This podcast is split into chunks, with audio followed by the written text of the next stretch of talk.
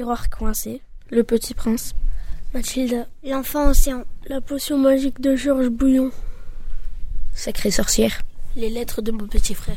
Aujourd'hui, donc, on enregistre le troisième épisode du feuilleton radiophonique autour de la lecture. Donc, on s'est euh, fait un petit cadeau de Noël avant l'heure. On s'est offert 15 minutes de lecture sur un livre que vous avez choisi, parmi euh, des livres divers et variés que vous aviez sur vos tables.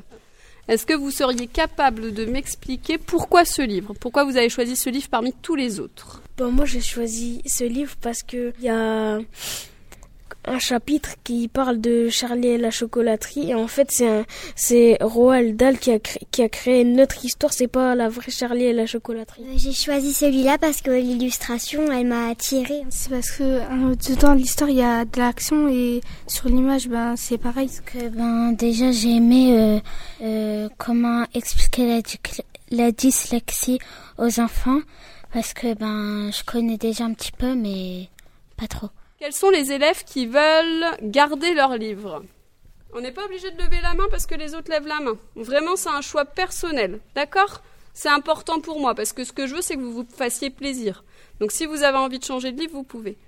Mais quasiment tout le monde veut garder son livre. Est-ce qu'il y a des élèves qui pourraient expliquer pourquoi ils ont envie de lire la suite de leur livre? Est-ce qu'il y en a qui sont capables d'expliquer ça, de mettre des mots? Parce, que, que c'est un petit garçon qui envoie des lettres à son frère et euh, de ses vacances et c'est bien. Parce que son frère il lui a dit de lui envoyer chaque jour des lettres.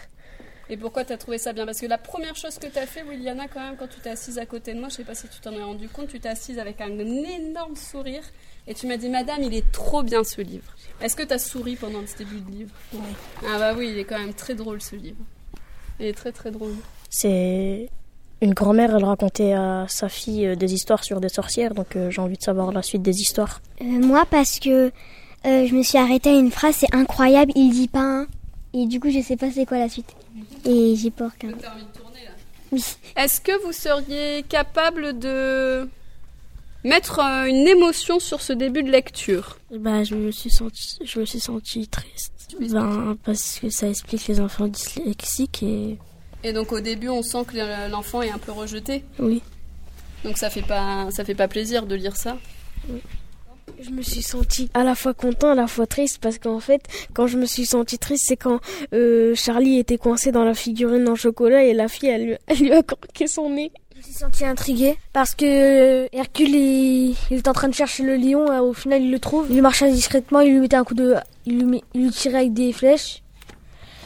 Du, mais si ça n'a rien fait, au final, au final, il a à le tuer. Ils font un rituel pour euh, honorer Zeus et l'enfant qui a été mangé par le, le lion de l'ennemi. Moi, j'ai ressenti de la tristesse parce qu'ils expliquaient euh, l'histoire euh, de Yann et le fait que son père aussi, il prenait son cartable et il l'avait mis dans un puits. Et que du coup, comme il venait pas manger sa soupe, et ben, il lui a pris son livre qu'il lisait et puis il l'a jeté avec son cartable. Et du coup, bah, je me suis dit qu'il était un peu triste et il parlait jamais du coup. Je me suis sentie, euh, je me suis sentie drôle parce que, oui, euh, par- parce que il y a des moments, ben, il y a, euh, il y a la mère dans le livre, ben, elle tape sa fille sans aucune raison. Alors, dit comme ça, effectivement, c'est un petit peu étrange, mais effectivement, quand on le lit dans le livre, c'est très drôle. Alors, a priori, ça n'a pas l'air drôle, on est d'accord. hein. Mais ça, c'est la force de l'écriture, vous voyez? C'est la force de l'écrivain.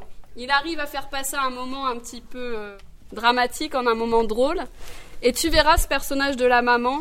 Je te laisse la découvrir au fur et à mesure du livre, mais tu n'es pas au bout de, de tes parties de rigolade, je pense. Parce que la maman est un personnage très particulier dans ce livre et elle est un petit peu folle, on peut le dire.